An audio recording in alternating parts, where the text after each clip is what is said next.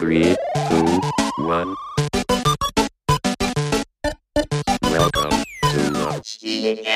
Und damit herzlich willkommen im Spielekeller, Episode 14. Heute ist ein, ich glaube, trauriger Tag. Wer weiß, Dennis ist nicht da. Dennis macht tatsächlich Urlaub. Ich bin aber nicht allein, denn Dennis hat mir Verstärkung geschickt. Ähm, ich bin Chris Hahner und heute hier mit mir ist Hallo, ich bin der Flo, Florian Kamolz und ich find's gar nicht so traurig, denn ich habe die große Ehre, im Spielekeller zu sitzen, also auch physisch bei Dennis am Rechner. Ähm, ich bin der mysteriöse Angestellte, den er das eine oder andere Mal schon erwähnt hat in den letzten Episoden, sein neuer Mensch für die Kommunikation bei Tech TV. Hi Chris, schön, dass ich da sein kann. Ja, siehst du, ich habe, während ich es aussprach, dachte ich mir schon, hm, habe ich dem Flo eigentlich gerade eine Ohrfeige verpasst. Aber es ist ja nur traurig, ähm, weil Dennis nicht da ist und der ist so lange schon weg. Wir vermissen ihn alle. Es ist am Ende auch für mich irgendwie traurig, denn die nächste Episode Spielekeller, die ich hören werde, kenne ich schon vorab und sie wird ohne Dennis stattfinden. Also natürlich relativ traurig. Aber ich glaube, auch wir beide haben schöne Themen und Dinge, über die wir reden können, ähm, um die, wie ihr meistens macht, 50 Minuten gut vollzukriegen. Ne? Ja, ich, genau, also meistens machen wir so um die 45 bis 50 Minuten. Sehr gut vorbereitet, der Herr. Ähm, schauen wir mal. Also ich glaube, ich glaube, langweilig wird uns nicht. Äh, glaubst du, Dennis macht wirklich Urlaub oder glaubst du, er ist, äh, ist er so halb in, du bist ja, du bist ja im internen Firmennetzwerk. Macht er wirklich Urlaub oder ist er schon wieder voll dabei? Also er macht schon mehr Urlaub, als ich erwartet hätte, muss ich ganz ehrlich sagen. Ich war ein bisschen skeptisch, ob das so klappt, weil wir kennen es, er ist ein Arbeitstier, er macht seit zehn Jahren eigentlich überhaupt keinen Urlaub und ist vor allem nie länger weg und kann sein E-Mail-Postfach nicht unbeobachtet lassen. Aber er ist, ähm, ja, er ist da relativ lax zurzeit unterwegs. Also gibt ja viele Oberkörperfrei auf irgendwelchen Bötchenbildern und so, die, die Micha und er rumschicken. Also er, er lässt sich, glaube ich, ganz gut gehen und er hat großes Vertrauen in seine Mitarbeiter und Mitarbeiterinnen, dass das alles äh, läuft. Und bisher läuft es auch ganz gut. Er kann noch, kann noch ein, zwei Tage chillen. Da können wir ja an dieser Stelle nochmal auf ich glaube, Episode 12 hinweisen, denn in der Folgenbeschreibung gibt es den Link zu Dennis oben ohne Tanzvideo, äh, das wir referenziert haben. Ich glaube, das sieht heute eleganter aus als damals, aber wer das nochmal sehen will, darf sich das gerne antun. Ähm, wir haben heute große Fußstapfen zu füllen. Ich habe tatsächlich. Geht, hat er nicht Schuhgröße 37? Ja, nee, genau. Ja, ach, ach wer ist denn Dennis? Nein, ich habe ich hab, äh, ich hab sehr viel Feedback bekommen auf die, ich muss sagen, letzten beiden Folgen, da es ja eine Doppelfolge war. Und tatsächlich äh, sehr viel Gutes, auch sehr viele Kommentare. Der Karl ist tatsächlich jemand, der sehr polarisiert. Also ich glaube, er hat Fans und nicht so viele, also Fans und nicht so Fans, wie, wie warum man das nett formulieren möchte. Ähm, war aber sehr gut. Also das meiste Feedback tatsächlich war sehr ähm, positiv, weil man ihm sehr gut zuhören kann. Und Ja, das äh, müssen wir jetzt Typ. toppen. Das äh, müssen wir, da müssen, also toppen werden wir das nicht, aber wir müssen auf jeden Fall sehr gut anschließen und einfach da weitermachen, wo wir aufgehört haben. Ich meine, jeder Mensch ist ein bisschen anders und äh, Karl ist ein, ein großartiger Vertreter seiner Zunft. Ich kenne ihn tatsächlich auch persönlich, um hier mal eins deiner Lieblingswörter gleich einzustreuen. Die Strichliste habe ich übrigens parat liegen. Wer von uns beiden heute Nee, tatsächlich machen wir- machen wir nicht. Na gut. Ähm, der Karl, ja, ich kenne ihn noch, als er noch der Dentist war und Mhm. äh, mit den Kopenhagen Wolves unterwegs war. Und da gab es ja auch so, einen- so einen kleinen Skandal. Ich hatte so ein bisschen gewartet, ob ihr nicht äh, auch diesen Skandal nochmal thematisiert. Hatte ja ein unrühmliches Ende, seine ähm, League of Legends Zeit. Brauchen wir jetzt nicht weiter drauf eingehen, wäre wär ein Thema für vielleicht seinen nächsten Besuch. Aber ich finde es ähm, toll, was er aus sich gemacht hat, wie er, wie er sich gewandelt hat, wie eloquent er heute unterwegs ist und für was für Werte er einsteht. Das ist ja auch ein großes Thema eures Podcasts. Die Werte, die man als Unternehmer oder auch als Privatperson des öffentlichen Lebens ähm, so vertritt und lebt.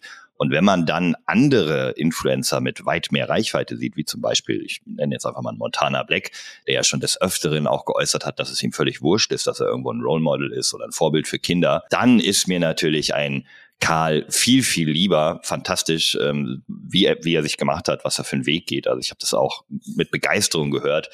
Ähm, kann ja vielleicht mal die Brücke zu mir schlagen. Ich äh, war ja auch mal sowas wie ein Influencer. Ich habe da nur einen anderen Weg gewählt. Also meine berufliche Laufbahn begann irgendwann in den späten 90ern äh, mit einem Mikrofon in meinem ähm, ersten eigenen Zimmer während meiner Studienzeit. Ich habe äh, Jura in Münster studiert und vorher viel Counter-Strike gespielt, aber dann keine Lust mehr gehabt, so zu trainieren. Weißt du, so Hast du, dieses, ha- ich muss, ich muss direkt leider Wallbang. nicht fragen. Hast du Jura tatsächlich abgeschlossen oder nur studiert? Ich nenne mich immer sechs Achtel Jurist, äh, weil Volljurist, dazu hat's nicht gereicht. Ich habe im äh, kurz vorm ersten Staatsexamen saß ich irgendwann in der Bibliothek und habe über ähm, Staatsorganisationsrecht recherchiert in der Weimarer Republik. Und das war so der Moment, wo ich gedacht habe, Moment, nee, nee, nee, nee. Ohne, nee, nee. ohne irgendwem auf die Füße treten zu wollen. Ich glaube, spätestens da hätte ich auch abgebrochen. Vorher war es ganz okay, so A schlägt B den Kopf ab, subsumieren sie im Strafrecht oder ähnliches, das ist ganz cool. Ich habe natürlich viel mitgenommen, ne? gerade was, was BGB, das bürgerliche Gesetzbuch Mhm. oder so angeht. Das ist immer hilfreich zu wissen, wo man nachguckt. Das Jurastudium vermittelt einem ja primär, du weißt, wo du etwas findest und was du dann damit machen kannst, um juristisch was zu bewegen. Aber was ne? ja fairerweise hier jetzt kommen die, jetzt hauen wir direkt die Lebensweisheiten raus. Was ja aber normalerweise eigentlich bei fast allem im Leben so ist. Man sagt ja immer so schön, du musst nicht alles wissen, du musst nur wissen, wo es steht. Und das ist ja wahr. Also ich habe, mein Studium ist gar nicht so lange her. Und wenn ich mir jetzt überlege, also die ganzen Details bekomme ich halt nicht mehr zusammen, also nicht für alles, weil du hast ja Themen einfach, die du im Alltag bedienst und mit denen du hantierst. Und dann gibt's ja ganz viele Dinge, die du mal gehört hast. Aber das reicht ja in der Regel, weil du ja weißt, wonach du suchen musst und dann findest du mehr Kontext dazu. Jetzt habe ich dich aber leider schon wieder völlig vom Pfad abgebracht. Ein Den Mikro, ein Mikro hattest du. Ähm, Ja, ich wollte noch kurz, das ist, Mach mal es ist weiter. aber unterschiedlich. Es ist ja so, dass zum Beispiel bei, noch kurz, um das zu äh, beschließen, äh, Medizin ist ein Studium, wo du sehr viel auswendig lernen musst, wo du alle Knochen, alle Muskeln und so weiter benennen können musst. Das ist wirklich existenziell wichtig und äh, dem gegenüber komplett konträr steht halt Jura. Da musst du nur wissen, in welchem Buch finde ich das, was ich eigentlich brauche. Ne? Aber gut, äh, langer Exkurs. wäre bei, wäre bei Medizin auch leider echt schlimm, wenn du äh, nicht wüsstest, was du tust und Ja, genau. nachschlagen müsstest, während du gerade äh, operierst zum Beispiel. Op- Operieren Sie mal am Herzen und du schneidest das Bein auf. Ah Mist, was muss ich, wo muss ich denn noch mal schneiden? Ich weiß nicht, können wir mal ganz kurz, können wir mal Nein, ganz kurz also, gucken. Komm, Counter-Strike, also ich habe eher gelernt, Menschen da kaputt zu machen, als wieder zusammenzuficken. Boah, das kannst du aber so nicht sagen, ey. Das ist ja. äh, damals Das war ja- das Blut noch rot ähm, im Counter-Strike. Naja, also es gab so diesen Zeitpunkt, wo ich gemerkt habe, es macht mir einfach keine Lust, ähm, Counter-Strike zu trainieren, also mit Wallhack irgendwie die Maps im Training äh, zu durchforsten, wo kann ich durchschießen, wo treffe ich dann jemanden und ähm, bis zum Erbrechen irgendwie die Granaten an den richtigen Winkel werfen, habe ich gedacht, nee, nee, ist nicht so meins, ich habe viel mehr Bock, das zu kommentieren und das wurde damals noch gar nicht gemacht. Äh, Es war noch so ganz aufwendig mit Winamp und Shoutcast und da musste man noch irgendwie synchronisieren mit HLTV und ähm, das hat mir dann ziemlich viel Spaß gemacht. Ich hatte ganz gute Kontakte in der Szene, also ich habe dann mit so Leuten wie MTV Has oder Mouse Johnny Air und so weiter mit dieser in dieser Zeitspanne bewegen wir uns zusammen gespielt und habe die dann auch immer in meinen Cast eingeladen, wenn die nicht spielen mussten. Dadurch hatte ich eine enorme Reichweite, ähm, war zeitweise mit das größte Internetradio, was es damals gab. Gut, es gab noch nicht so viel Internetradio, aber war halt sehr erfolgreich. Und ähm, dann habe ich eine Ausbildung angeschlossen nach meinem, ab, nach meinem abgebrochenen Studium, eine kaufmännische ähm, Außenhandelskaufmann. Und äh, habe in der, in der Zeit sehr viel kommentiert und dann wurde ähm, wurden äh, verschiedene Organisationen auf mich aufmerksam. Ich habe zuerst für MTV gemacht und dann später für Mouseboards, äh, bin dann auch mit auf die Events gefahren und dann haben wir so kleine Filmchen gedreht, mein Kameramann und ich und nur für die Hörer zum Einordnen. Wir bewegen uns in einer Zeit, wo diese Filmchen danach auf der Homepage in Part 1, Part 2, Part 3 downloadbar waren. Video on Demand, das gab es nicht, ne? Boah, ich muss immer, ich muss immer an diese Zeit denken. Also äh, genau die Zeit, die du also beschreibst, ne, wo auch noch, ich erinnere mich noch damals, dass die, ich glaube, die Unreal Tournament Demo hatte 80 Megabyte oder so. Und das hast du ja noch mit einem Download Manager dir ziehen müssen, weil das einfach so unvorstellbar lang gedauert hat, bis du das Teil irgendwie auf deinem Rechner hattest. Ähm, also allein schon die Bandbreiten ne, und so, so Größe von Files. Ich, ich muss da heute immer noch so lachen, aber deswegen ist das so in meinem Gedächtnis geblieben. Weil heute hast du so, oh, ich habe ein Warzone-Update, irgendwie 28 Gigabyte.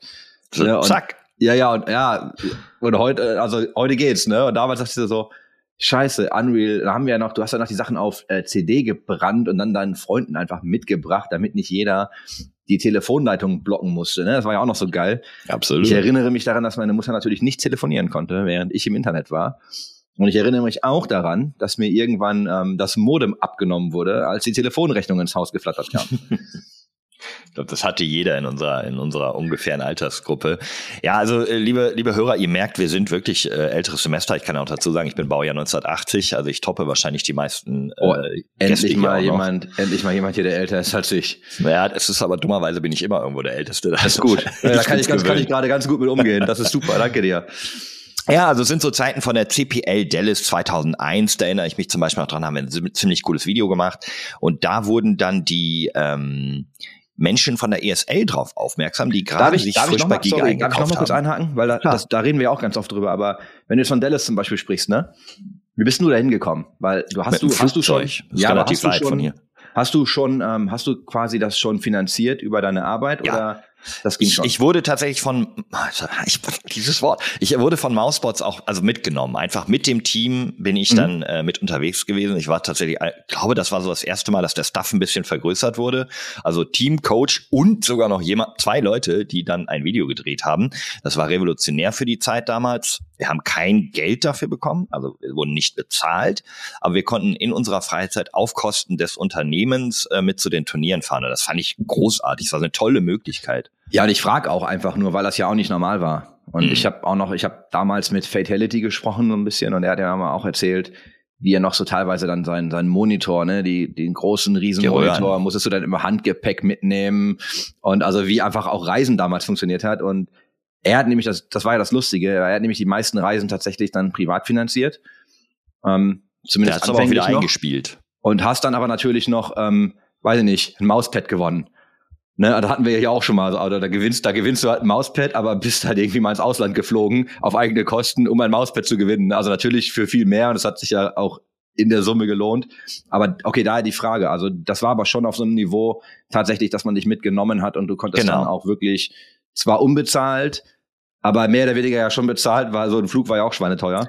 Und es gab Ähm, auch so ein bisschen Equipment. Also es gab dann mal, äh, also ich meine, mein Kameramann, der Röb, der hatte dann zwar seine eigene Kamera äh, dabei, aber es gab schon auch mal so eine Tastatur nochmal oder so ein, so ein Mausbungee von Mouseboards oder so. Gab so ein paar Feelgood-Dinge. Ich habe auch noch ein altes Mouseboards-Trikot im, im, äh, im Schrank hängen. Also vielen Dank an der Stelle nochmal an, an Jengis und Co. Das, das war eine richtig geile Zeit, hat mega Spaß gemacht und hat mich dann auch in den Beruf geführt.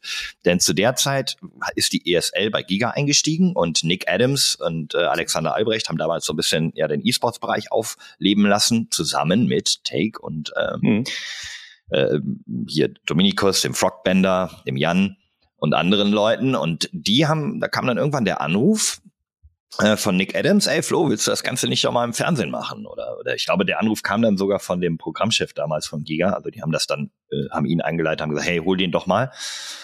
Und da war dann gerade meine Ausbildung zu Ende, eine Woche später, und ich habe gesagt, ja, kann ich machen, nächste Woche hätte ich Zeit. Und dann bin ich in der Nacht- und Nebelaktion von Münster nach Köln gezogen, in das, in das Giga-Gebäude und habe dann ein bisschen mit Giga E-Sports gemacht, ein paar Inter Friday Night Games und sowas, ähm, habe FIFA-Weltmeisterschaften moderiert, also die wurden dann ja immer mal dort und hier ähm, ausgetragen, war in Monza äh, bei einem bei einem Event, äh, was war das, weiß ich gar nicht mehr. Es gab WCG und es gab ECG, ne? Also die World Cyber Games und die European Cyber Games oder sowas. Also ich bin da wahnsinnig viel rumgekommen und habe dann während meiner Zeit von Giga mich so ein bisschen vom E-Sports wegbewegt, weil dann kam irgendwie so das das MMO auf, die, die diese Faszination MMO, das war ja früher so ein bisschen unter ferner Liefen mit Dark Age of Camelot und sowas. Boah. Aber als dann WoW aufkam, war es um mich geschehen. Ich habe mit genau den Nasen, die ich mit denen ich Counter-Strike gespielt habe, mit äh, Johnny Air, mit Haz, mit äh, Gore, mit Papst, wir haben alle eine WoW-Gilde gegründet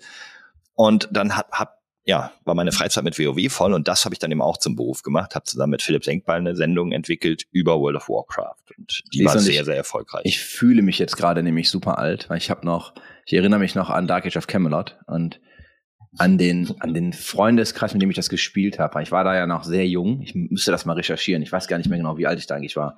Aber das war der, der damalige Freund meiner Schwester und irgendwie seine ganze Truppe. Und das waren dann immer so, also das war ja noch, da waren ja MMOs noch harte Arbeit, ne? oh ja. Und da war- ich erinnere mich noch grinden, dran. grinden. Ja, genau. Du musstest ja wirklich einfach durchgrinden. Und ich hatte einen Infiltrator. Ähm, ist, glaube ich, so das Schurken-Äquivalent in ähm, World of Warcraft heute, ne? Ich habe da nie gespielt, nur zugeguckt. Echt nicht? Boah, das Nein. war, das war so geil. Und das war noch so, du musstest ähnlich wie bei WoW am Anfang, du brauchtest ja auch immer Pfeile für alles und du musstest ja immer genug dabei haben, ne, für wenn du level, also wenn du leveln möchtest und wenn du gestorben bist, hast du einen großen Teil deiner XP verloren, konntest dann aber deinen Grabstein wieder anbeten. Das heißt aber, du musstest zurück in das Gebiet, wo du gestorben bist Oh und Gott. musstest dann deinen Grabstein anbeten. Und teilweise war das aber so, dass du dann in höheren Leveln hast du halt extrem viel XP verloren. Und das, also wir haben, ich weiß gar nicht, wie oft wir einfach nur versucht haben, uns den Weg wieder frei zu kämpfen, um an die Grabsteine zu kommen. Weil es halt einfach gelohnt hat, ne? Und da gab's dann du hast es, du hattest ja drei Fraktionen, die dann, also es war ein riesen PvP-Game. Du hattest ja drei Fraktionen, die einfach in, du konntest ein Portal benutzen, dann warst du in dieser PvP-Welt. Und dann gab's halt ähm, verschiedene Burgen, die du einnehmen musstest. Und dann erinnere mich immer an die Anrufe so um drei Uhr nachts, ne? Mhm. So, ey, die, ich weiß nicht, irgendwie, die Hibis greifen uns gerade irgendwie an, du musst irgendwie jetzt kommen, wir brauchen die Hilfe. Oh Gott. Oder sowas wie, hey, ich, ich war noch, ich war noch in der Schule, ich war noch im Abi. Weil ich weiß, dass ich nämlich vor der Schule einem Kumpel Pfeile gebracht habe, weil er, weil er mich angerufen hat und meinte, ey, scheiße, ich habe keine Pfeile mehr, kannst du mir Pfeile bringen? Und ich dachte so, Ja, aber nee. Moment, dann warst du ja gar nicht so jung, ne? Also, äh, Abi Naja. ist ja schon okay zum Computerspiel die Zeit. Ja, natürlich, aber ich bin ja heute auch recht alt, ne? Ja, ja, ja, das muss man noch dazu sagen. Wir können es nicht oft genug erwähnen. Aber ähm, das, das, da gab's auch das Äquivalent bei WoW, da waren das die World-Bosse, ne? Da gab's so ganz Ja. be- berühmte Drachen und wenn die spawnten, dann musste man schnell die ganze Gilde zusammentrommeln, weil sonst die, die Allies, in meinem, also ich war in der Horde immer, mein Leben lang, und dann sonst die. Allies angekommen sind und sich den Drachen geholt haben. Also die Zeit kenne ich noch. Ich finde es halt so spannend, wenn man, wenn man nochmal an die Spiele denkt von früher, also gerade WoW. Ähm, das hast du ja bei Classic gemerkt, als der Classic Launches nochmal kam. Das war halt, also verglichen mit heute ist das halt schon ein anderes Spiel gewesen, ne? Ja, ich, für mich war der Classic Launch ein voller Griff ins Klo, wenn ich das mal so sagen darf. Ja. Also ich habe World of Warcraft, weiß ich nicht, wie viele Jahre, zwölf oder so gespielt. Irgendwann habe ich es, bis wurde es ein bisschen weniger und ich habe nur noch jedes halbe Jahr reingeguckt. Und dann habe ich bei Classic auch gedacht, ja, na gut, alle spielen es doch mal, ich mach's auch noch mal. Und es ist halt einfach ultra boring. Es ist, es ist, es hat gar nicht mehr diese Wohlfühl- und, und Spielerleichterungsfaktoren, die das Spiel meiner Meinung nach immer besser gemacht haben im Laufe der Jahre. Mhm. Natürlich mit kleinen Ausnahmen hier und da. Ähm, es ist halt einfach echt das alte Spiel. Ne? Been there, done that, habe ich mir gedacht. Weißt du, du hast halt schon vor Ironforge die, keine Ahnung, äh, Goblins da geschnetzelt und du hast Hogger schon getötet und so oft, du musst das nicht nochmal machen. Deswegen für mich war Classic komplett überflüssig, so, so, so leid es mir für die vielen Leute, die das mögen, tut. Aber mich hat's nicht mehr gecatcht. Dafür habe ich einfach viel zu viel Zeit in, in dieser Vanilla-Zeit verbracht. Ja, ich habe es auch nicht mehr viel gespielt. Ich habe angefangen, ich habe hab einen Priester angefangen und habe dann hab den aber auch gar nicht hochgelevelt. Also ich habe dann auch relativ früh wieder aufgehört zu spielen. A natürlich, weil es ein zeitliches Problem ist. Also wenn du arbeitest, ist ist halt echt schwierig. Und ähm, und B, ich also ja, ich will nicht sagen, ich fand es nicht geil, aber äh, das meine ich, ne? Man merkt halt einfach, wie anders das Spiel damals war. Absolut. Und ich weiß noch, ich habe damals, wir haben angefangen auf Gorgonash, ähm, dem Server, und dann gab es kurz danach ein Announcement, dass das der, also da wusste noch keiner so richtig, wie das Spiel eigentlich läuft, ne, glaube ich. Und dann hieß es so, ja, äh, das wird der offizielle ESL-Server. Also für was Aha. auch immer. Aber wenn es dann irgendwie Okay. Competition gibt, wird das da ausgetragen. Und damit war das Ding halt im Arsch, ne? Weil da konntest du halt, das konntest du halt vergessen. Da war halt das, der, der wurde halt so rappelvoll. Du konntest halt einfach überhaupt nicht leveln, weil es einfach keine Mobs gab, ne? Es war einfach, Mhm. war einfach alles weg. Und dann haben wir dann auch tatsächlich irgendwann später gewechselt. Aber also ich habe super viele Erinnerungen und schöne an WoW. Ich habe heute noch, ich habe tatsächlich heute Morgen habe ich ähm, ein, ein noch einen Google Doc erstellt mit einer also einem Umfragelink, äh, wann wir unser nächstes Gildentreffen machen. Oh, echt? Ja, ist kein Witz. Also Ach, ist, kein, ist absolut absolut kein Scheiß. Ich freue mich doch total drauf. Wir hatten das ähm, jetzt gemacht im letzten Jahr und wir versuchen das jetzt einfach mal. Zumindest peilen wir das mal, glaube ich, anjährlich, ob wir das hinkriegen. Ähm, und das ist so witzig, weil die Gruppe an Spielern ist so divers, das ist unglaublich.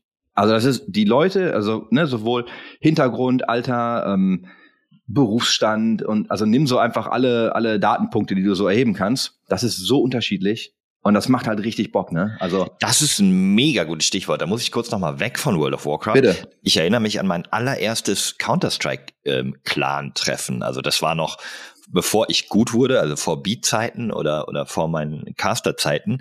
Da war ich im Clan, keine Ahnung, wie das so typisch ist. Du spielst auf dem Server, bist irgendwie relativ gut, dann schreibt dich einer an, ey, hast Mhm. du schon einen Clan? Nö. Ähm, ja, dann komm doch zu uns. Und dann war ich bei GE gestern eingeliefert. Keine Ahnung, war mein erster Clan, ja.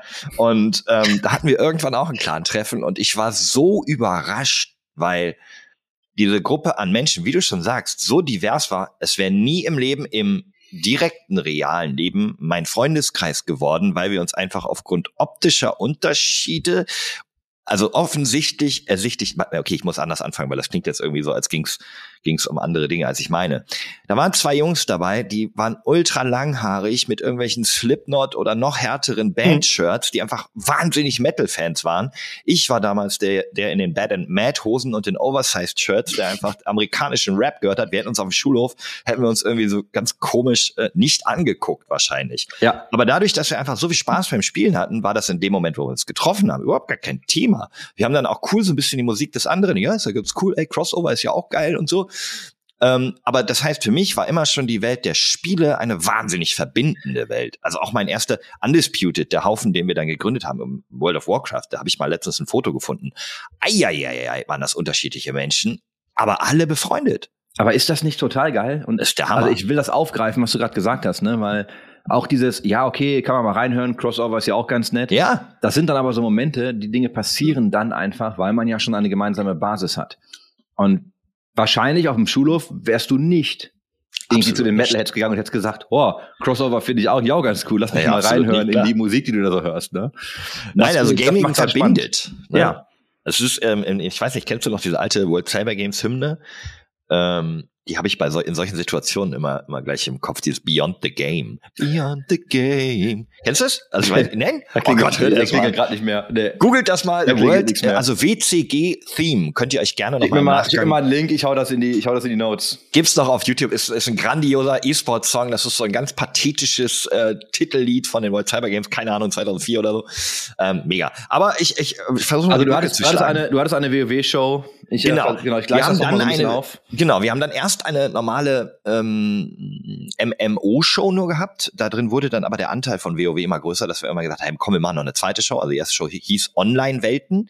Haben wir zusammen mit dem Portal onlinewelten.com, das war damals so eine Seite, wo man sich Mhm. durchlesen konnte über MMOs, ähm, gemacht. Die haben uns immer die News geliefert und wir haben dann daraus eine Show gemacht, Philipp Senkbeil und ich. Und dann haben wir beiden zusammen eben die World of Warcraft Show konzipiert, umgesetzt und ähm, haben fantastische Samstagabend Live-Rates gemacht, wo wir irgendwelche Feuerschlucker hatten und ähm, Bodypaintings, dann Nachtelfen angemalt wurden und uns wurde ein Ashkandi live in der Sendung von einem Labwaffenbauer ge gebaut, ein Illidan-Gemälde gemalt von einem Künstler. Also es war, war unfassbar geil, was Giga da für uns auf, also ermöglicht hat in dieser Zeit und es ging so weit, dass wir irgendwann, und das war für uns so ein kleiner Ritterschlag von, ähm, von Switch parodiert wurden, von Pro7. Und der Max Gier, ich sah auf einmal Max Giermann, wie er, wie er in meinem Setting sitzt äh, und mit meinen Klamotten sagt, Hallihallo, Hallöle, hier sind Phil und Flöle. Ähm, war, war richtig geil, war also eine Zeit, die, die ich niemals vergessen werde, die wunderschön war. Bis zum Ende von Giga waren wir auch da, also bis irgendwann gesagt wurde, hey Leute, äh, morgen wird der Sendebetrieb eingestellt, ihr könnt euch alle was Neues suchen. Ähm, und dann kam diese Connection mit Online-Welten eigentlich ganz günstig, weil dann riefen die, die Geschäftsführer von Online-Welten an und sagten, hey Flo, äh, Phil war schon vorher da hingegangen, hat da die PR übernommen. Also Flo, willst du nicht auch zu uns nach Berlin kommen ähm, und uns so ein bisschen das Gesicht der Firma werden? Und ich so, ja, okay, hab grad keinen Plan B. Klar, ich ziehe nach Berlin, also von Köln nach Berlin, ähm, bei Frogstar, dem Publisher von Runes of Magic, denen gehörte auch Online-Welten habe ich dann angefangen und da begann dann so ein bisschen ähm, etwas, was, was mich, glaube ich, den Rest meiner Karriere begleitet hat. Und zwar fand zu dieser Zeit ein unfassbarer Wechsel im Marketing statt. Da entdeckten die Firmen so langsam, dass Social Media auch cool für eine Firma ist, nicht eben, ne, wie eigentlich von Mark Zuckerberg damals äh, gedacht, nur zum Austausch von Studenten oder, oder Hm. Individuen, sondern dass man sich eben auch als Firma präsentieren kann. Das heißt, wir haben die ersten Facebook-Kanäle für die Spiele gegründet. Wir haben einen YouTube-Kanal gemacht, wo man dann ähm, ein bisschen behind the scenes gemacht hat, so den Office-Doc durchs Büro geschickt und mal vorgestellt, hey, das hier ist der Phil, der macht bei uns die PR und so ein Zeugs. Es war eine richtig coole Zeit. Was war Und- das für dich das verbindende Glied? Also wenn du jetzt an die Giga-Zeit denkst, ich meine, klar, ihr habt die Show gebaut, also Content liegt total nah natürlich. Ja, redaktionell Genau, einfach. ne? redaktionelle Ich- Arbeit ja. wahrscheinlich auch. Genau, einfach die hast du- redaktionelle ja, Arbeit und okay. die Nähe an der Community, also weil auch das war ja ein Publisher für Online-Rollenspiele, das heißt, ich war ja selber irgendwo auch Zielgruppe, das heißt, ich kannte mich in der Zielgruppe aus. Wir nannten es damals, also ich fing an irgendwie als sowas wie ähm, Commu Marketing Community Manager, Mhm. also ne, also Community Ma Community Management Marketing. Also, denn das, der Community Manager ist immer ja eigentlich so ein Repräsentant der Spielerschaft innerhalb der Firma. Der soll da so ein bisschen darauf achten, dass Firmen ähm, eigentlich das tun, was die Spieler wirklich wollen oder die eigene Community. Der steht ja eher gegen seine eigene Firma. Und ich war so ein bisschen mehr in Richtung Firma, aber eben auch aus Sicht der Community. Ich habe dann meinen Beruf immer so selber ein bisschen weiterentwickelt, weil dieses Feld einfach noch so neu war. Das konnte ja irgendwie keiner lernen. Es gab ja noch gar kein, gar kein äh, Social Media Fachbereich zu dieser Zeit. Es wurde ja ähm, aus sich heraus entwickelt. Ah, das habe ich dann auch gemacht, bis die Berliner Filiale geschlossen wurde, weil Frogstar wurde inzwischen von Gameforge, einer Karlsruher Firma, gekauft. Da bin ich dann alle zwei Wochen hingefahren, um irgendwie den Rest des, der, der Social Media Manager ein bisschen anzuleiten. Aber nach Karlsruhe ziehen war für mich keine Option. Ich war noch, war noch jung, war noch in meinen 30ern oder Anfang, äh, Ende 20, Anfang 30 und da habe ich gesagt, nee, nee, Karlsruhe mache ich nicht. Was mache ich denn jetzt? Ich glaube, da gibt es echt viele Menschen, die das nicht mehr als jung bezeichnen würden. Aber Doch, ich, na komm, nein, ich bin, wer, ich würde das sagen? Ich habe letztens, ich habe letztens diesen geilen, was war das? Also ich habe einen Tweet oder so gelesen, ne, wo jemand sich entschuldigt hat dafür, dass er, als er jung war, alle, die 30 waren, als alt bezeichnet hat. Und er hat sich also dafür entschuldigt, weil er sieht das heute anders mit über Das 30. Thema, ne? Das ist geil. Ey Leute, ich, ich, äh, dann lasst euch das mal von einem alten Mann sagen, von einem äh, Ü40-Jährigen. Der Punkt wird nie kommen, wo ihr irgendwann merkt, oh, jetzt bin ich ja erwachsen und alt. Der kommt einfach nicht. Ihr werdet erfahrener, ihr werdet weiser, ihr erlebt mehr. Hey, aber der Kopf bleibt gleich. Ihr bleibt die gleiche Person. Tut mir sehr leid. Ich habe nee, das, ich finde das, also ich finde das geil, weil ich habe tatsächlich ein ähnliches Gespräch gehabt, ähm, wo ich mir dachte, du hattest immer, also allein schon, wenn du denkst, so, boah, dann bin ich irgendwie 18 und dann ändert sich alles. Und alles, Du was sich darfst ändert, halt Alkohol ist, trinken. ja, aber alles, was sich ändert, ist, du bist halt haftbarer für Mhm. viele Dinge. Ne, das ist so, denkst du, okay, jetzt muss ich ein bisschen aufpassen. Man muss natürlich vorher auch, aber es ändert sich eigentlich gar nichts. Dann denkst du so, okay, 30, ne? Oh mein Gott, mit 30 habe ich dann, also ja, also ich fand für mich damals, ich weiß nicht, ob es für dich auch so war, für mich war 30 so diese totale magische Zahl, Absolut. an der du ja denkst, das Leben verändert sich komplett und du hast ein ganz anderes Leben. Ja, ist nicht passiert, ne? Und ich habe jetzt Freunde, die sind äh, in, also Anfang äh, ihrer 50er und die sind noch genauso durchgescheppert. Habe ich Ähm, auch, das, ja, ja, klar. Das gibt mir aber mal Mut, weißt du, da denke ich mir so, geil. Also ich kann, also ich kann mit 50 noch genauso bescheuert sein. ja, Das voll. macht mir Hoffnung. Na, wenn, wenn du irgendwie in deinem Leben zufrieden bist, Dinge machst, ähm, die dir Spaß machen. Ich sag klar, hätte ich jetzt mein Jurastudium beendet, wäre irgendwie wie mein damaliger bester Kumpel ähm, Firmenanwalt geworden für irgendwelche großen Konzerne. Ich glaube, dann hätte ich mich mehr verändert. Dann wäre ich irgendwo Hm. früher reifer oder keine Ahnung was geworden, wäre, wäre ein seriöserer Mensch vielleicht geworden. Aber dadurch, dass ich das, das große Glück hatte, bis, bis Stand heute mein Hobby mehr oder weniger zum Beruf zu haben, also meine Interessen auch beruflich umsetzen zu können, ja, Aber glaubst du, die Leute sind in ihrem Privatleben auch so viel seriöser? Oder glaubst du, dass es viel hm. Natürlich, dass du im Job seriös wirken musst, verstehe ich auch. Einspruch, spekulativ, kann ich nicht beantworten. Äh, ja, fair. ja, geil. Ähm, ich glaube schon, wenn du, wenn du acht, neun, zehn, zwölf Stunden teilweise als Anwalt sehr, sehr seriös auftreten musst, ähm, sehr nüchtern, sehr faktenbasiert arbeiten musst und sehr wenig mit Emotionen zu tun hast, glaube ich schon, dass das auch einen Einfluss auf den deinen restlichen Tag hat. Also ich glaube schon, dass ich anders auf dem Sofa chille als Werner, schöne Grüße, ähm, der damals mein bester Kumpel war, wegen dem ich Jura studiert habe. Arschloch, äh, schöne Grüße. Ja, ihr, ihr kennt das alle, äh, die schon das Alter erreicht haben, in dem man vielleicht studieren würde. Es kommt zu dieser Moment, wo du dich fragst, was willst du studieren? Und bei mir war eigentlich klar, ich möchte Journalist werden. Ich habe für eine Tageszeitung bei uns geschrieben, für eine regionale, und das hat mir mega viel Spaß gemacht. Ich habe viel Spaß am Texten, Texte bauen, Emotionen erwecken mit Worten und äh, wollte eigentlich dort ein Volontariat machen und der Verlag der Westfälischen Nachrichten hat damals gesagt, ja, aber du brauchst ein abgeschlossenes Studium, das ist halt Verlagspolicy. Und ich sage, ja toll, ich mache hier seit drei Jahren den, den zweiten Sportredakteur, weil die nur einen haben. Mhm. Ich mache die Seite eigenverantwortlich jeden Mittwoch. Trotzdem nehmt ihr mich nicht? Nein, Studium. Ich so, alles klar. Werner, was studierst du? Werner, Jura. Ich so, cool, Jura it is. Oh.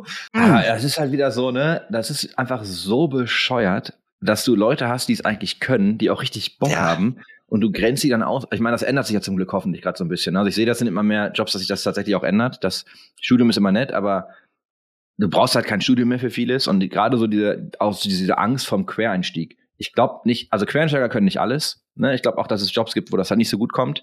Wir hatten da auch irgendwie eine ganz gute ähm, Offline, ja, ein Offline-Gespräch zu dem Thema.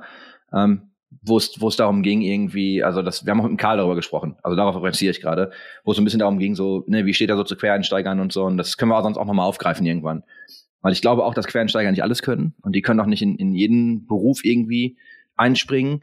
aber ich finde es halt so bescheuert, weil wenn du, du hast gerade gesagt, ne, dass, dass du ja deinen Job quasi, dein Hobby dann zum Beruf gemacht hast und deswegen bist du ja auch, sag mal, so jung geblieben, wie du bist und deswegen bist du auch so umgänglich.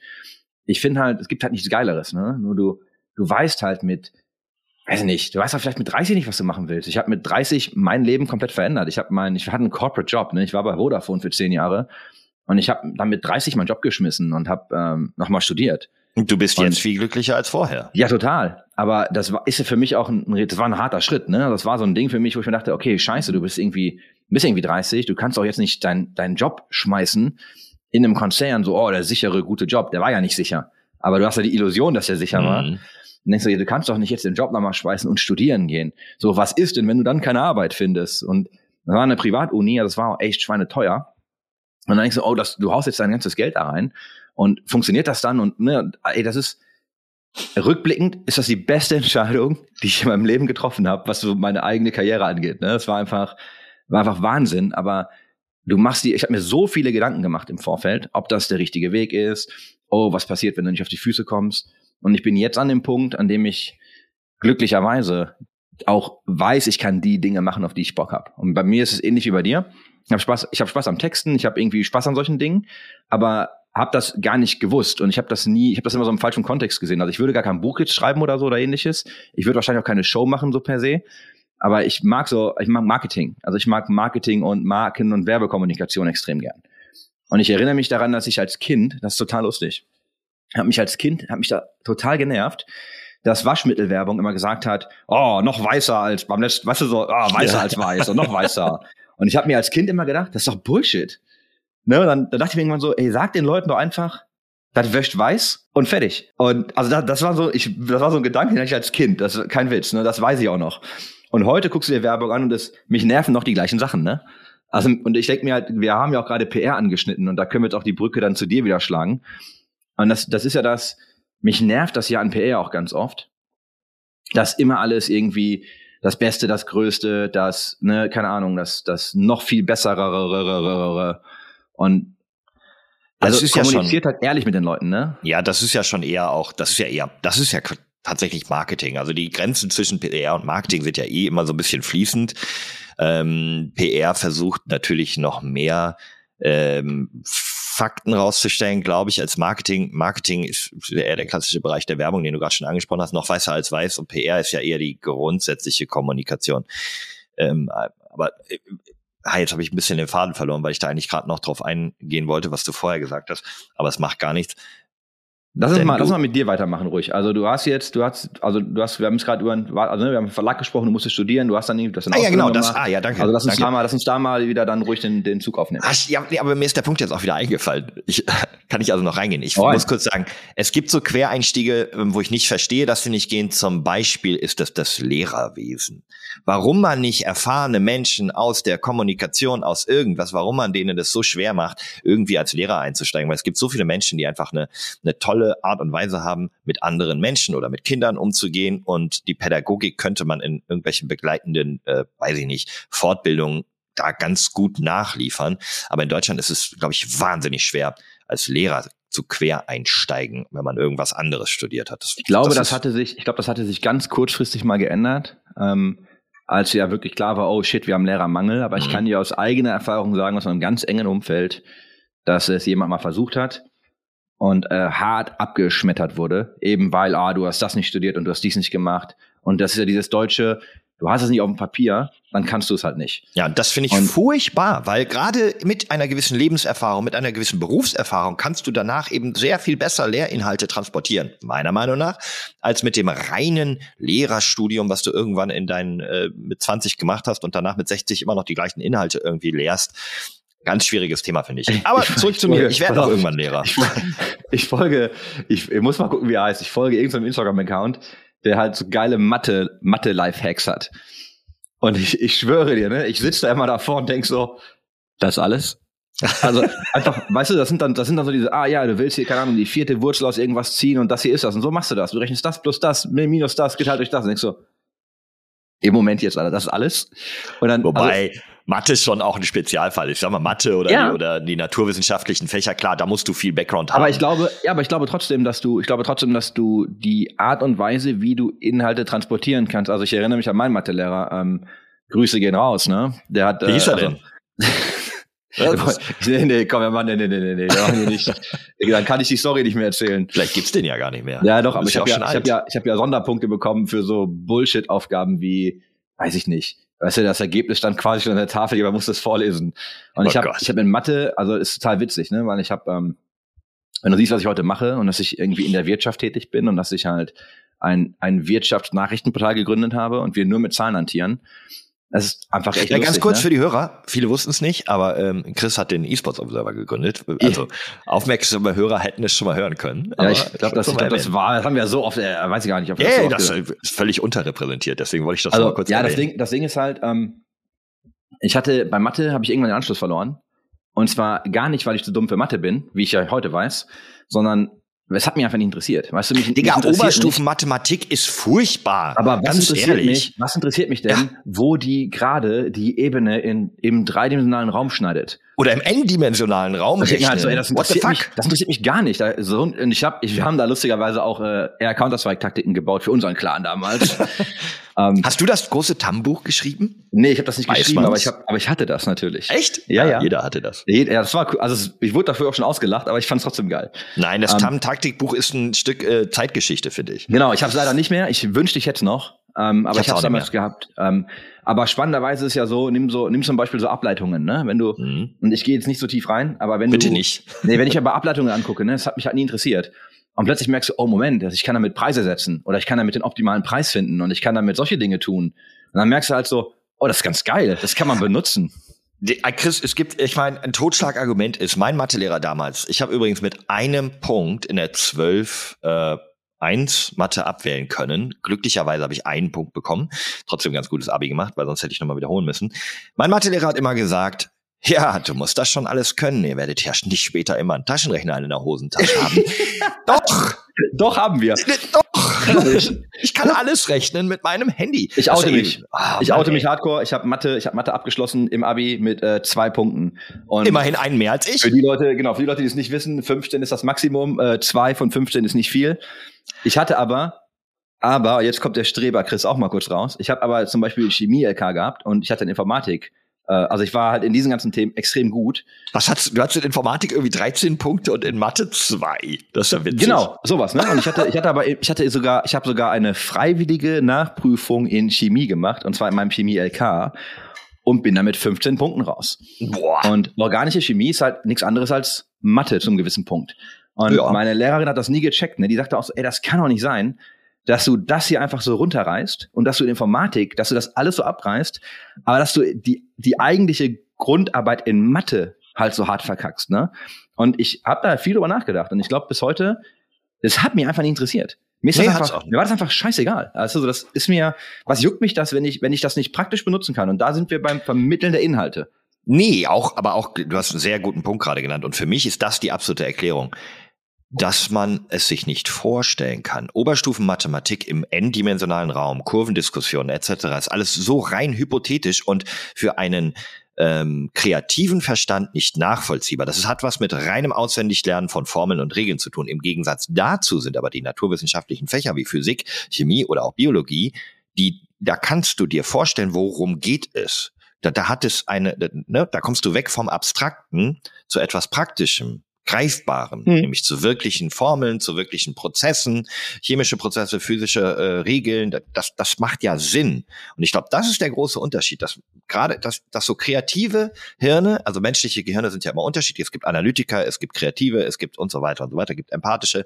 Und ich glaube, dass du als kreativer Kopf einfach ein Problem mit dieser Abstraktheit der Mathematik hast. Kannst du dir nicht vorstellen? Willst du nicht rechnen, weil es keinen Sinn macht. Und ist super witzig, weil wir ja auch mit dem eSports Observer eigentlich super stark am Anfang auf äh, Analysen und ne, so Data Analytics und ganz harte irgendwelche Tech-Tools gebaut haben. Und das macht mir immer noch mega Spaß. Ich Aber liebe da es auch. dann Sinn. Ich liebe es auch, ich liebe es auch, genau, ich liebe es auch, Datenbanken einfach mal zu analysieren und zu gucken, okay, was kann ich da rausziehen an Infos, welche Trends kann ich analysieren, so, ne, was, was sagen mir diese Zahlen eigentlich? Aber genau, der Punkt für mich ist dabei, das macht halt Sinn. Und ich kann mir dann Erklärungen irgendwie herleiten oder ableiten. Und ich sage, ah, da ist ein, ich sehe einen Trend und jetzt können wir mal gucken, ob das irgendwie stimmt. Führen wir mal ein paar Gespräche dazu. Ne, solche Dinge. Aber ja, also Abi, Abi war schon hart, tatsächlich. Ähm.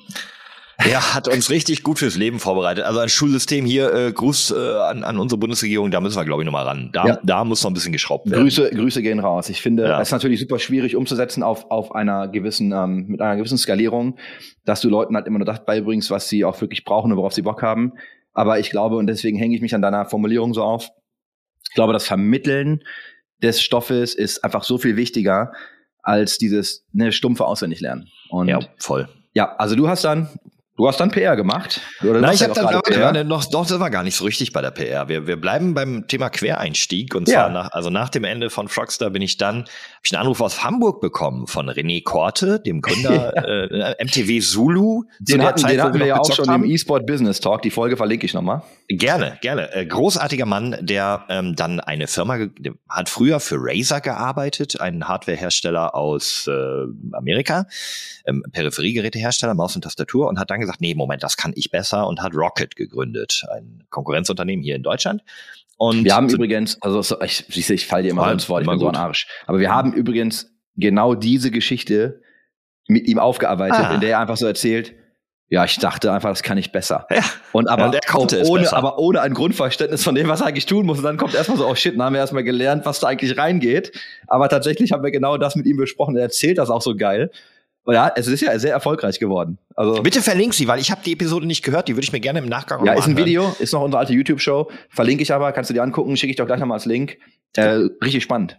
Und weil wir das so gerne machen, kurzer Themensprung. Warum zur Hölle kann man YouTube in der Hosentasche auf dem Handy nicht einfach mit geschlossenem Bildschirm auch hören? Damit du bezahlst und dir die Subscription holst, mit der das möglich ist. Ah, okay. Das ist ja, ein Paid, ein Paid Feature. Ach, das wusste ich gar nicht. Guck mal. Ja, kannst du kaufen. Ich dachte, da ist nur einfach keine Werbung bei dem Paid Feature. Nee, du kannst das, du kannst das, sobald du das, ich glaube, wenn du das kaufst, kannst du das machen. Wenn du es äh, in der Free, also korrigiert mich, wenn ich falsch liege, aber ich glaube, das ist ein Paid Feature.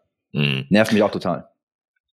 Er rief an, hat gesagt, Flo, was machst du denn jetzt? Ich habe gehört, äh, hier Frogstar in Berlin macht dicht. Ähm, ich habe da so eine Idee. Komm mal nach Hamburg. Ich erzähle dir, was ich weine. Ich, alles klar, cool. Ich habe einen Kumpel in Hamburg. Äh, dann fahre ich mal hier zum Vorstellungsgespräch auf Rocketkosten nach Hamburg, besuche den Kumpel und fahre wieder zurück. Weil was wollen die mir schon? Was will er mir erzählen? Ja, und dann hat René sich hingesetzt und hat gesagt, pass auf. Hört ihr das? Nein? Äh, Nein. Hier, hier fährt gerade irgendein LKW mit sehr lauten Piepen rum, mitten im Keller. Das hören wir nicht. Okay, ähm, sagte, ja, pass auf, Flo, folgendes. Wir haben hier ja so eine Webseite und da haben wir ganz viel Text über unsere Produkte und das ist äh, mir zu wenig. Ähm, wir haben, so langsam kommt das doch, dass man überall Videos hat, hier YouTube, das war recht erfolgreich und ich möchte gerne meine Produkte in Videos darstellen und das möchte ich verstärkt machen. Du hast doch super viel Expertise im Kreieren von Videos, weil ich habe ähm, auch vorher bei Frogstar immer so diese Behind-the-Scenes-Videos und auf Messen, ne, auf der Gamescom habe ich dann auf der Bühne gestanden und hinterher irgendwelche Videos geschnitten und dann er, das könnte ich mir gut vorstellen. Hast du Bock, bei mir eine Videoabteilung zu gründen? Ich so, ja, okay. Weiß ich nicht. Ich wohne ja in Berlin und außerdem habe ich einen Hund und der müsste dann mit zur Arbeit. Und in dem Moment geht so hinten, höre ich so die Tür quietschen und dann läuft die dicke englische Bulldogge von René, Rest in Peace, Cassius Clay, ähm, läuft rein, guckt mich so an, grunzt einmal, fällt auf die Seite und schläft neben mir ein. Und René sagt, ja, haben wir halt zwei Office-Hunde. Sag ich, oh shit, weiß ich nicht mehr, was ich dagegen sagen soll. Gesagt, getan, äh, paar Wochen später oder paar Tage später vielleicht sogar, bin ich von Berlin nach Hamburg mit einem Bulli mit all meinem Sack und Pack und habe dann in Hamburg bei Rocket die Videoabteilung gegründet. Ich finde es übrigens total lustig, dass das damals ein innovativer Gedankengang war, ne? Dass so, hey, ja, du, machst, du machst ja Video und ich möchte gerne mehr machen. Und da war er seiner Zeit ja auch, also vielleicht, also schon voraus, vielleicht auch nicht hart voraus, aber er war auf jeden Fall auf dem, also am Puls der Zeit. Ne? Also auf jeden Fall sehr gut dabei. Aber das ist ja für heute einfach undenkbar, ne? Weil heute macht halt jeder für jeden Scheiß irgendwie ein Video mit seinem Telefon. Und früher war das halt nur Arbeit, ne? Das war, das war, naja, vor allem, man musste erstmal halt auch die Struktur, ne, so Webseiten und so.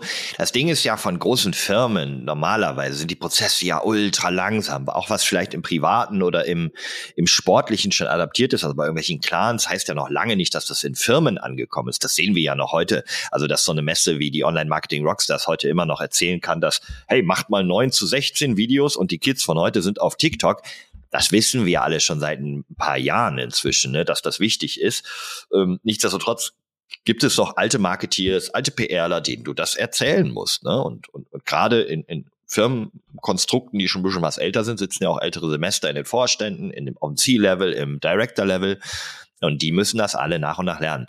Glücklicherweise war René da etwas schneller. Wir haben dann echt einen coolen Scheiß gemacht, haben richtig geile Videos gemacht, haben, haben Unboxings gemacht und Shows gemacht und dies und das und jenes. Ähm, und dann war ich ein paar Jahre bei Rocket und äh, hatte sogar die große Ehre, irgendwann von Markus Frei ähm, zusammen mit einem Kollegen die Marketingleitung zu übernehmen. Also war ich dann äh, Head of Product Marketing, bin ich sehr, sehr stolz drauf. Das Ganze ging bis ähm, zu Renés, äh, ja, und da wird es so ein bisschen, weiß ich nicht genau, wie ich das formulieren soll, die Übernahme von mhm. fremden äh, Anteilen. Also er hatte nicht alle Anteile an seiner eigenen Firma und wollte den anderen Anteils, äh, Hauptanteilseigner raushaben. Und das war dann so ein Prozess, wo er dann irgendwann die Firma verkauft hat. Und ähm, in dem Prozess bin ich dann gegangen. Da musste er ein bisschen Personalkosten sparen, glaube ich, und hat dann äh, ne, Stellen abgebaut, um so ein bisschen die Bilanzen gerade zu rücken. No bad feelings. Und äh, da äh, hat dann für mich die Reise erstmal im Gaming geendet und mein nächster Step war dann Jetzt kommt zwar dann eben tatsächlich, habe ich mich an richtiger PR versucht, weil ich mhm. probiert habe wieder, hey, das ist eigentlich dein, deine Kernkompetenz, ist auch Texten und, und etwas darstellen, etwas transportieren. Das habe ich für eine Firma gemacht, die ich nicht nennen möchte, weil ich ähm, da relativ schnell gemerkt habe, dass mir das Produkt nicht gefallen hat. Und mhm. das ist ein ganz großes Learning, Leute, wenn ihr irgendwie PR oder Marketing machen wollt. Setzt euch mit der Firma und den Produkten der Firma gut auseinander, denn nichts macht den Job schwerer, als wenn ihr nicht hinter dem Produkt oder hinter der Firma stehen könnt. Weil es ist die eine Sache, ein geiles Produkt wie die Mäuse bei Rocket, ein bisschen aufzublasen und dir irgendwelche coolen, fancy Begriffe auszudenken, ähm, ne, 3D, 4D Titan Wheel für ein gutes Mausrad, das macht trotzdem Spaß. Aber wenn du ein Produkt hast, wo du nicht hinterstehen kannst, wo du merkst, da werden vielleicht so Leute ein bisschen verarscht, abgezogen, keine Ahnung, nehmen wir jetzt mal als Beispiel für ein Pay-to-Win-Spiel, mhm. das, das, da schläft man nicht gut. Wenn du weißt, ich bin dafür verantwortlich, dass die Leute denken, das ist cooler Scheiß, obwohl es eigentlich nicht so cooler Scheiß ist, ne? Ja, also sprich, dafür habe ich zu viel für dich, Sprich für dich, wenn du da nicht so gut schlafen würdest. Voll nicht. Habe ich, hab ich, ich, hab ja, ich, ja, ich kenne ich kenn Leute, die schlafen trotzdem gut. Ähm, mhm. Ich finde, also ich halte das für einen guten Zug. Ich bin ja, also ich bin ja voll auf deiner Welle. Deswegen meinte ich auch gerade so, ist ja schön, wenn du dann ein Hobby wirklich zum Beruf machen kannst. Und wenn du in so einer, wenn du so ein bisschen Freiheit gewonnen hast, dann auch die Dinge weitermachen zu können und dir das so ein bisschen, sag mal so semi auszusuchen. Ne? Also wenn du nicht mehr gezwungen bist, irgendwie jeden Job zu machen, weil du, weil du musst, ähm, ein, eine unglaublich schöne Freiheit, die nicht jeder hat, verstehe ich. Aber deswegen sagen wir hier auch, glaube ich, immer wieder, ey, man muss es zumindest mal versuchen. Also wenn du die Möglichkeit hast, wenn du, wenn du, ne, finanziell oder du hast so ein bisschen, wenn du einfach den Background hast. Also bei mir war das so, ich habe den Schwung ins, ins Gaming gemacht am Ende, äh, nach, also auch nach meinem MBA, ähm, eben in so einer Debatte mit einem, also ist ein, ein indischer Geschäftsmann, wir waren dann auch in Indien und der, mit dem haben wir dann ein bisschen gesprochen. Ich, das muss ich mal irgendwann vielleicht die Story nochmal auspacken, weil die ist eigentlich ganz interessant. Lange Rede, kurzer Sinn, er meinte halt irgendwann zu mir so, hey, du hast ja eigentlich gar keine, du hast eigentlich gar kein Risiko weil das ist deine Lebenssituation. Und er hatte halt recht, ne? Und ich hatte halt immer noch, ich habe immer noch irgendwie Eltern und ne, die haben auch noch irgendwie, da gibt's noch ein Haus, da gibt's einen Keller, so, da könnte ich drin schlafen und das Risiko ist eigentlich extrem minimal. Das ist nur in meinem Kopf so aufgeblasen gewesen. Und dann habe ich es halt einfach versucht. Ne? Und das, also einfach versucht, klingt auch so schön, aber ich habe ja auch, als ich versucht habe, in diese Gaming-Industrie zu kommen, so die Leute sehen, also du siehst jetzt rückblickend, was ich halt gemacht habe, aber du siehst halt nicht die gefühlten 250 Absagen, die ich davor bekommen habe, ne? Und das ist halt ultra frustrierend, ne? Und da musst du halt wirklich wissen, wie sehr willst du das eigentlich und bleibst am Ball oder nicht. Aber ja, das ist, aber das war auch so der, der, das Learning, was ich gemacht habe. Ich hatte halt nach dem Ende von Rocket habe ich halt mir ein bisschen gesagt, gut, nimmst du dir halt ein Sabbatical, ne, ähm, machst halt einfach mal ein Jahr, ne, ein bisschen kommst ein bisschen klar, verbringst viel Zeit mit Frau und äh, Hund und dann, als ich bereit war, was Neues zu suchen, hatte ich halt gedacht, komm, du probierst mal eine andere Branche, versuchst mal irgendwie so ein cooles Startup in einem Konzernbereich. Das war ein Startup unter dem Bertelsmann ähm, Konzern Dachdeckel. Deswegen dachte ich, das ist cool. Die haben äh, eine Schaukel, die haben einen Kicker, die haben coole Benefits. Ne? Jetzt muss man ausprobieren, so ein bisschen Facebook-like. Ja, Learning, nee, war nicht so cool. Ähm, Habe ich dann nach einem halben Jahr, also zum, zum Ende der Probezeit beendet ähm, und habe gedacht, hab da auch gemerkt, Geld ist nicht alles, nur weil die da richtig gut bezahlen und richtig geile Benefits haben. Du brauchst es eben anders. Ich persönlich für mich. Und habe dann äh, mit einem Freund von mir, dem, dem Alexander Böhm, ähm, Alexi Bexi kennt man, kennt man ihn vielleicht eher drunter, ist ein Technik-YouTuber, zusammengearbeitet ähm, und habe anderthalb Jahre für ihn die Kommunikation und die Kooperationen übernommen, weil ich halt beide Seiten kenne. Also ich habe ähm, bei Rocket ganz viel mit Influencern zusammengearbeitet, ne, Samples geschickt und durch über persönliche Kontakte, die ich vorher noch von Giga hatte, zu allen Influencern in diesem Kosmos, hatte ich da ein ganz gutes Standing. Deswegen wusste ich, ne, wie das, was, was wichtig ist für die, für die Firmenseite und wusste eben aber auch als Influencer selber oder als von den Freunden, die ich hatte, was ist wichtig für den Influencer und habe da, glaube ich, ähm, einen ganz guten Fit gehabt und konnte dann ganz gut verhandeln, gut um ehrlich zu sein, Alexi Bexi ist in Deutschland einzigartig in dem, was er macht. Deswegen ist er sehr, sehr einfach zu vermarkten und zu vermitteln.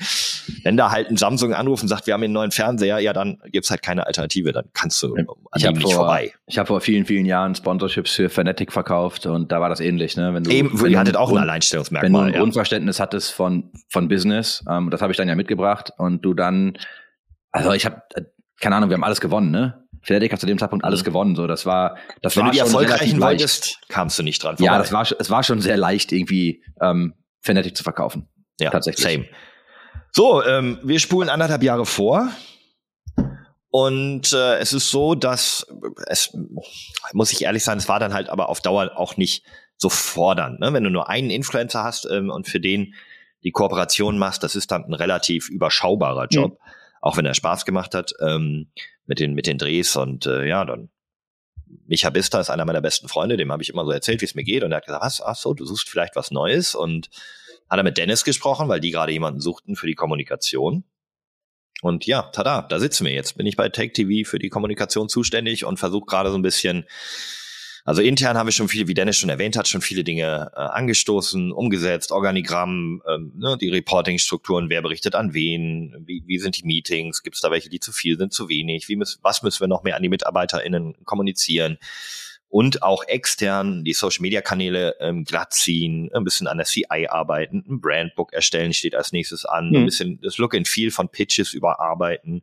Und das finde ich, und da muss ich an der Stelle jetzt nochmal den, den Turn zu Dennis machen. Ich finde es großartig und ich bin unendlich dankbar dafür, also auch Namen seiner Mitarbeiter aus, also aus Empathiesicht.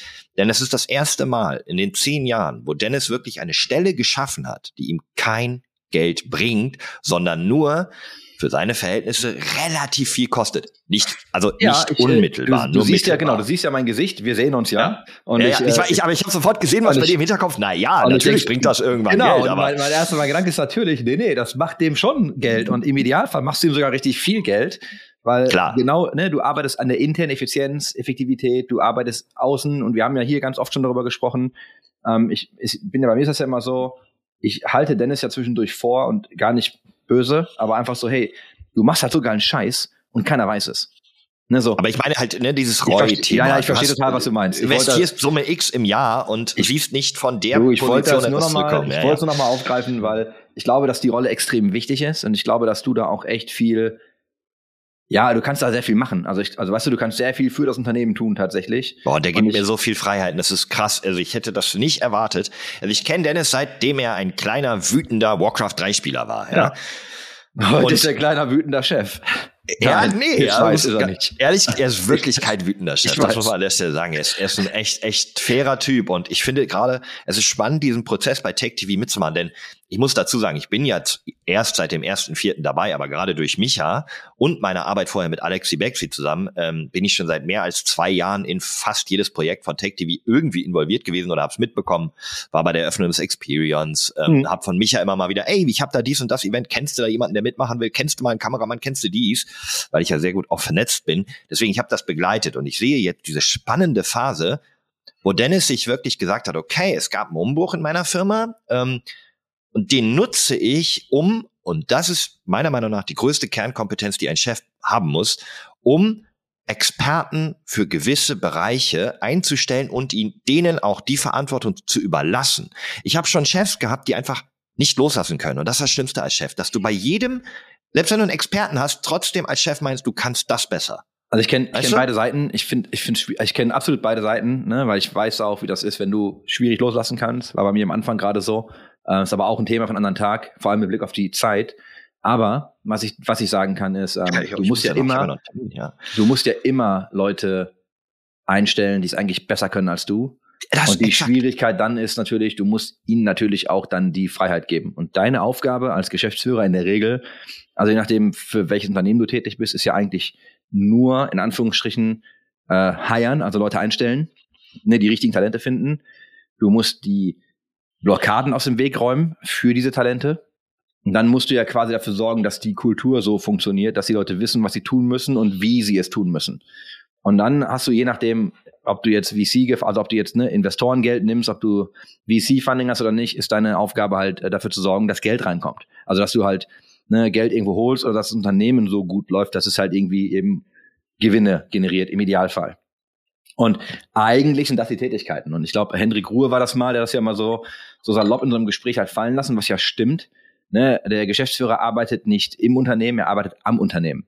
Und da ist halt schon sehr viel Wahrheit drin. Ne? Kann man, können wir jetzt diskutieren, gibt unterschiedliche Ausprägungen, aber grundsätzlich stimmt das halt schon. Ja, wir können ein schönes Bild schaffen. Also wenn ein Geschäftsführer 100% richtig gemacht hat in, im Hiring, ähm, würde er es daran sehen, dass er den ganzen Tag mit den Füßen auf dem Schreibtisch auf seinem Handy rumklickern kann und nicht allzu viel zu tun hat. Also nein, na- natürlich stimmt das nicht wirklich, aber de facto, je weniger der Geschäftsführer zu tun hat, desto besser hat er seinen Job gemacht. Ich glaube, die Aufgabe jedes Mitarbeiters eigentlich. Und jetzt kommt natürlich auch da wieder drauf an, in welcher Branche du arbeitest.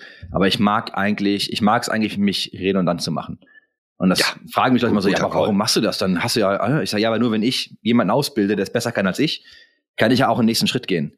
Ja. Und was hier so Leadership-mäßig ist für mich auch einfach so ein, ja, so ein, so ein Leitfaden ist so, ne? Du bist, also ich glaube, Leadership bildet Leadership aus, ne? Also so richtiges Leadership bildet halt Leute aus, die dann auch wiederum führen und einfach sich weiterentwickeln. Und viele Wobei haben Angst davor, jeder, weil sie ja, ne? Ja, aber viele haben Angst davor, dass sie so. Power verlieren und ne, du kennst diese Spiele, oh, Ja, ich habe voll. 30 Mitarbeiter, oh, ich habe 40, ich bin besser. Ne? Und dann denke ich immer so, nee, eigentlich, eigentlich ist das schon geil, eine Führungskraft zu sein. Und da machen wir jetzt ein ganz anderes Thema auf, weil ich glaube, dass die meisten Führungskräfte gar keine Führungskräfte sind, sondern halt so Micromanager und Manager. Aber eigentlich richtiges Führen ist genau das, was du beschrieben hast. Ne? Und ähm, Dennis ist von, von also zwischen, zwischen Dennis und mir, also in, wir haben, glaube ich, schon ähnliche Gedanken, deswegen funktionieren wir ganz gut. Die Art und Weise, wie wir ausführen, ist unterschiedlich, deutlich. Und Dennis ist auf jeden Fall, glaube ich, die menschlichere Version von uns beiden. Das ist einfach so. Und ich sage Du nicht, dass stellst dich auch manchmal gerne als Arschloch dar. Nee, ne? nee, aber ich bin, ich habe, also ich habe auch mit Dennis schon viel gesprochen. Der ist schon, ich glaube, er ist in vielen Bereichen schon noch so, wo ich dann denke, so, hey, das hätte ich jetzt gar nicht, das hätte ich jetzt nicht mehr mitgemacht. Dann, naja, aber und ne, hier nochmal versuchen, wo ich mir denke, so, da wäre bei mir schon eine Grenze überschritten. Und da gibt's jetzt so ein paar Dinge, da also, nee, Arschloch nicht, aber ich glaube, ähm, irgendwann ist auch vorbei. Ja, ich weiß, ich weiß, was du meinst, aber ähm, äh, der Erfolg gibt ihm irgendwo auch recht, also seine Art und Weise zu führen und seine Art und Weise zweite und vielleicht auch dritte Chancen zu geben. Ich meine, wir haben, wir sehen das im Unternehmen bei ihm, wenn eine Person gar nicht funktioniert, dann überlegt er nicht als erstes, sich von der Person zu trennen, sondern dann überlegt er als erstes, okay, in welcher anderen Position, in welchem anderen Mhm. Bereich in meiner Firma könnte diese Person denn funktionieren? Und das finde ich schon, schon großartig. Also er wertschätzt jeden einzelnen Mitarbeiter und jede einzelne Mitarbeiterin so stark, dass er erst guckt, gibt es irgendwo eine andere Position, wo ich ihn hinsetzen kann, bevor er irgendwann sagt, na gut, jetzt haben wir alle Möglichkeiten durch. Passt alles nicht, dann, dann trennt er sich erst. Und das finde ich ist ein riesen, riesen Und ich bin, großer und ich bin ganz oft so in der Eigenverantwortung, dass wenn du jetzt in der Rolle nicht funktionierst, würde ich natürlich versuchen, mit dir herauszufinden, warum das so ist. Aber ich glaube, da hast du, ja, es ist ganz schwierig zu unpacken in so 20 Sekunden. Ja, Aber ich glaube an die Eigenverantwortung der Mitarbeiter, weißt du? Ich glaube, dass mir der Mitarbeiter sagt, hey, das, das kann ich nicht aus den und den Gründen und ich würde gerne, also ich, ich erwarte halt extrem viel Proaktivität von Leuten, weil wir auch immer mit einem sehr kleinen Team sehr viel gebaut haben. Ist ja ähnlich wie bei Dennis. Aber ich gehe mal davon aus, dass dann Leute kommen und sagen, hey, ähm, ich brauche hier Hilfe.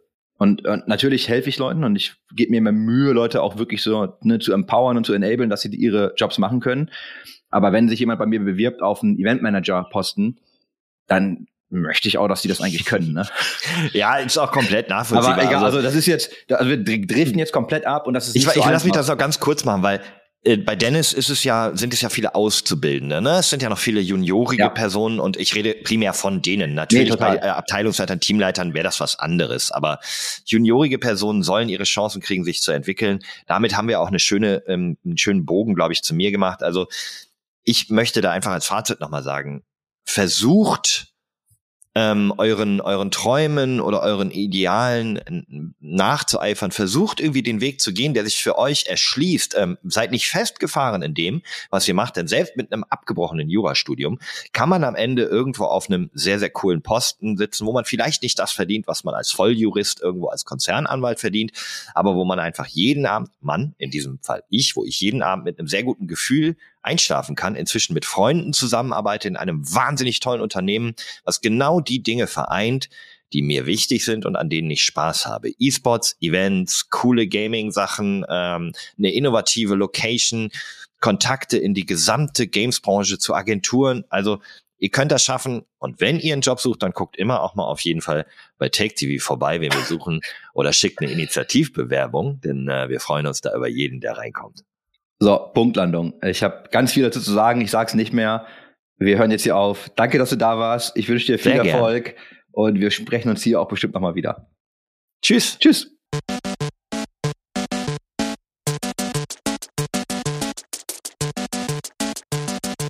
System shut down.